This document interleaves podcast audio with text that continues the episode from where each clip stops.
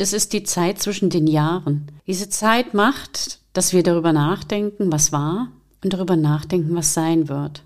Es war für uns alle bestimmt ein ziemlich schwieriges Jahr und trotzdem möchte ich meinem Motto treu bleiben, Mutmachgeschichten erzählen und ich möchte einfach mal sagen, wie es mir in diesem Jahr ergangen ist und was alles so passiert ist.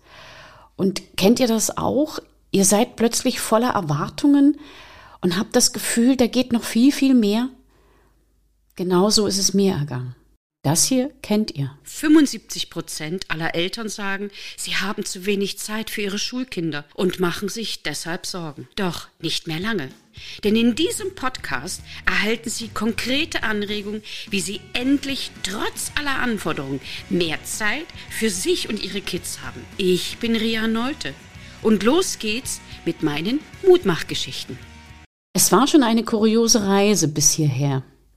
Seit dem 9. August sind meine Podcast-Episoden online. Ich war sogar auf Platz 9 deutschlandweit. In der Schweiz war ich auf Platz 12. Das ist aber nicht mein Ansinn gewesen. Mein Ansinn war es eigentlich, meinen Schülern und den Eltern zu helfen, diese schwierige Zeit zu überstehen. Und jetzt fragt man sich bestimmt, wie ich dazu gekommen bin. Einige, die Podcast-Episode mit Arthur gehört haben, können sich vielleicht an diese Geschichte erinnern. Aber die Geschichte geht viel weiter zurück. Ich wollte ab der fünften Klasse Lehrerin werden. Und ich habe zwar nie Lehrer gespielt, aber ich wollte es unbedingt werden. Ab der siebten Klasse hatte ich tolle Mathelehrer. Und da dachte ich mir, Mathe wäre ein gutes Fach. Und in der zwölften Klasse habe ich dann meine Unterlagen ausgefüllt. In DDR-Zeiten war das relativ einfach. Da kam jemand an die Schule und dann hat man sich hingesetzt, hat die Studienunterlagen bekommen. Und dann gab es die Möglichkeit, zwei Berufe und zwei Universitäten einzuschreiben. Ich hatte nur einen Beruf und nur eine Universität. Und genau das hat funktioniert. Doch mitten während des Studiums und auch kurze Zeit später hatte ich das Gefühl, ob das der richtige Weg war. Ich war uneins mit mir und mit den Dingen, die da so liefen, weil das, was ich mir an Schule vorgestellt hatte, war nicht so das Gelbe vom Ei. War alles andere als witzig, es war alles andere als schülerorientiert. Gut, ich war damals 23, als ich angefangen habe zu arbeiten, nicht viel älter als manche Schüler, die vor mir saßen. Aber ich hatte schon damals das Gefühl, dass irgendwas nicht so richtig läuft, wie es laufen sollte. Und so nach und nach habe ich in den letzten 38 Jahren erkannt, dass ich da ein bisschen anders denke und ein bisschen anders handle und arbeite, als man das so normalerweise gewohnt ist und dass es eine Sache für mich ist, die mir unwahrscheinlich Spaß macht. Wenn ich auf Kinder eingehen kann, wenn ich mit diesen Kindern gemeinsam irgendwelche Strategien entwickeln kann, sodass die Kinder zu starken Persönlichkeiten werden. Und ich habe da immer Geschichten erzählt, die mir selbst widerfahren sind, die ich vorher mit anderen Schülern erlebt habe, natürlich ohne Namen zu nennen.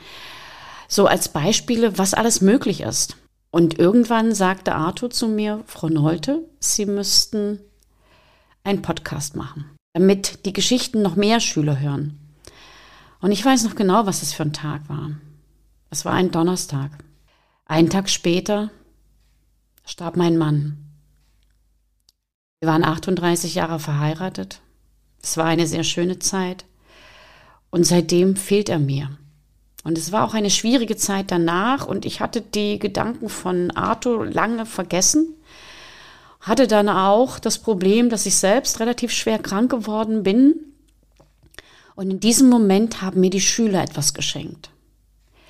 Ich bin an Brustkrebs erkrankt, hatte das Glück, dass ich die ganze Zeit arbeiten konnte weil es Corona gab und weil das erste Mal im Leben eines Lehrers Online-Arbeiten möglich war. Und die Schüler haben mich durch diese schwere Zeit getragen. Später dann, als Schule wieder möglich war, bin ich vier Tage in der Woche in die Schule gegangen.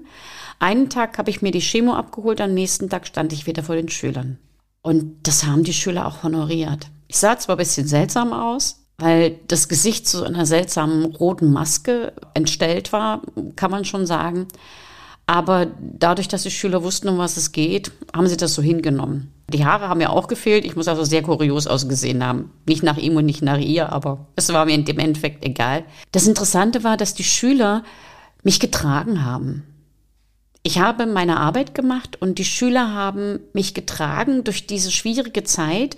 Ich habe kleine Geschenke bekommen, ich habe kleine Aufmunterungen bekommen. Und das war so wunderschön zu sehen, dass Schüler mir etwas geben. Und in dieser Zeit bin ich auch auf diese Idee gekommen, dass Lehrer sein gar nicht wichtig ist, sondern man sollte mehr Mentor sein. Und durch einen der Podcasts, die ich gemacht habe mit Anastasia Barner, habe ich dann diesen Begriff Reverse Mentoring gehört und ich glaube, genau das ist es auch, was Schule ausmachen soll. Reverse Mentoring heißt, ich bin sowohl Mentor als auch Mentee. Ich lerne und ich lehre gleichzeitig. Und das tun wir beide. Das tun die Schüler mit mir und ich mit den Schülern, jeder auf seine Weise.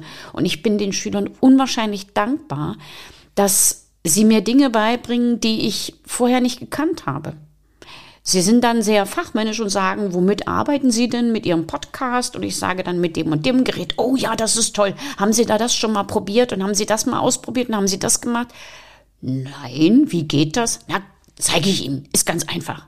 Und dann freue ich mich hinterher, dass ich wieder irgendeine technische Raffinesse herausgefunden habe und sage mir, jawohl, genau das ist es und genau das soll so sein, weil das ist dieses Schauen auf Augenhöhe. Was kann ich für den anderen tun und was kann der andere auch für mich tun, damit wir uns in der Mitte treffen und gemeinsam ein Stück des Weges gehen können. Das gefällt mir unwahrscheinlich gut. Und ich bin Arthur sehr dankbar, dass er mich auf diese Idee gebracht hat. Denn ich habe dann in dem letzten Jahr, nachdem ich die Chemo, die Operation und auch die Bestrahlung hinter mir lassen konnte, habe ich dann angefangen zu überlegen, wie das so viele machen nach so einer Situation, was kommt jetzt noch? Was ist noch möglich? Wie weit kann ich noch gehen? Wie weit darf ich gehen? Und dann kam die Geschichte mit dem Podcast wieder. Wenn man darüber nachdenkt, dann gibt es auch die Möglichkeit, dass das Universum, wie ich so schön sage, immer die richtigen Menschen schickt. Und ich habe dann jemanden kennengelernt, der meinte zu mir, ja, Podcast kannst du bei mir lernen. Wäre möglich. Und mit diesem jemand habe ich dann ab März gearbeitet oder er hat mehr mit mir gearbeitet. Das war Ulf Zinne. Ich kann ihn nur empfehlen. Ein faszinierender Mensch mit sehr viel Weitblick. Und die Dinge, die er im Marketing weiß und die Dinge, die er im Marketing vorantreibt, wenn wir die als Lehrer wissen würden, würde uns manches einfacher fallen. Denn die Dinge, die in der Wirtschaft notwendigerweise gemacht werden können und müssen, sind auch Dinge, die wir in der Schule machen sollten. Erstens wäre das eine Möglichkeit, die Schüler darauf vorzubereiten. Zweitens ist das für uns eine Möglichkeit, über den Tellerrand zu schauen. Und drittens ist das eine wunderbare Art, mit modernem psychologischem Wissen den Unterricht zu bereichern. Im März habe ich angefangen und im August kamen die ersten Folgen raus. Ich bin so dankbar dafür und auch so fasziniert davon, was da entstanden ist. Ich habe Episoden gemacht mit dem Wirtschaftsminister von Brandenburg. Ich habe eine Episode gemacht mit einem sehr interessanten Arzt, mit einem mm, Menschen, der Lehrlinge ausgebildet hat und der genau weiß, welche Eigenschaften, welche Kompetenzen Schüler für diese Wirtschaft mitbringen können und sollen. Und dass das meistens in Schulen nicht gemacht wird. Ich konnte mit Anastasia Bahner arbeiten. Es ging da um Mobbing. Da sind mir auch wieder die Augen geöffnet worden über so viele Dinge, die man als Lehrer zum Teil gar nicht mitbekommt, aber die man mitbekommen muss, weil es den Schülern unwahrscheinlich wichtig ist, dass man dort helfen kann. Oder auch die Episoden mit der Evangelischen Schule Berlin Zentrum, mit Margret Rassfeld, mit der modernen Schule Hamburg, die sehr innovative Schulen sind, die sehr vorangehen in neuen Möglichkeiten, wie Schule sein kann. Aber auch das letzte Interview mit dem Lehrer Schmidt und seinen Mathematikvideos, der mir gezeigt hat, dass er genauso tickt wie ich, dass Mathematik wieder Spaß machen kann. Denn ich bin ja selbst Mathematiklehrerin. Und für mich ist es ganz, ganz wichtig, dass Schüler, die zwar sagen, Mathematik ist nicht mein Lieblingsfach, aber dass sie trotzdem Lust haben, Mathe zu machen. Und Mathe, sage ich immer, ist wie so ein Krückstock. Es ist notwendig, um laufen zu lernen. Viele Dinge braucht man hinterher nicht, aber man hat logisch denken gelernt. Und das sind so für mich Dinge, wo ich sehr, sehr dankbar dafür bin und wo ich weiß, dass ich in diesem Jahr eine ganze Menge geschafft habe, sowohl anderen Mut zu machen und als auch mir zu zeigen, dass ich mutig bin, dass ich etwas erreichen kann, wenn ich mutig bin und dass, wenn ich keine Angst habe, mir Flügel wachsen. Dinge, die ich mir hätte vorher nie zugetraut, die mache ich jetzt plötzlich, weil ich losgegangen bin, weil ich es getan habe. Und genau das möchte ich euch mit auf den Weg geben. Seid mutig und freundlich. Versucht immer wieder euer Ziel weiterzustecken. Versucht Neues zu wagen und versucht auch Mut zu verschenken. Diesen Mut verschenken ist eine so schöne Sache, weil man bekommt es tausendmal zurückgeschenkt in irgendeiner Form. Man muss es nicht erwarten. Es kommt von ganz allein. Ich hoffe und wünsche, dass ich im nächsten Jahr weiter daran arbeiten kann. Ich habe auch neue Pläne. Ich möchte gerne Eltern helfen, dass ihre Kinder zu starken jungen Persönlichkeiten werden, möchte Online-Coaching oder Tutorinos, wie ich sie so schön nenne, anbieten und habe auch ein ganz tolles Video dazu gemacht, in dem man erstmal schauen kann, ob das auch passt.